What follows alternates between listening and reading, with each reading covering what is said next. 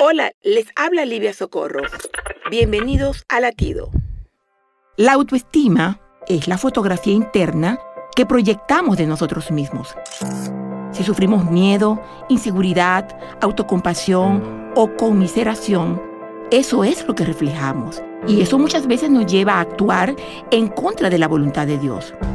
El propósito de Dios es que nos conozcamos bien y aún más, que nos aceptemos como somos. Dios puede odiar lo que nosotros hacemos y aún así amarnos. Nadie nos conoce mejor que Dios. Él sabe todo de nosotros y aún sabiendo que nosotros somos pecadores, nos sigue amando. Dios te ama incondicionalmente. Él no está molesto contigo.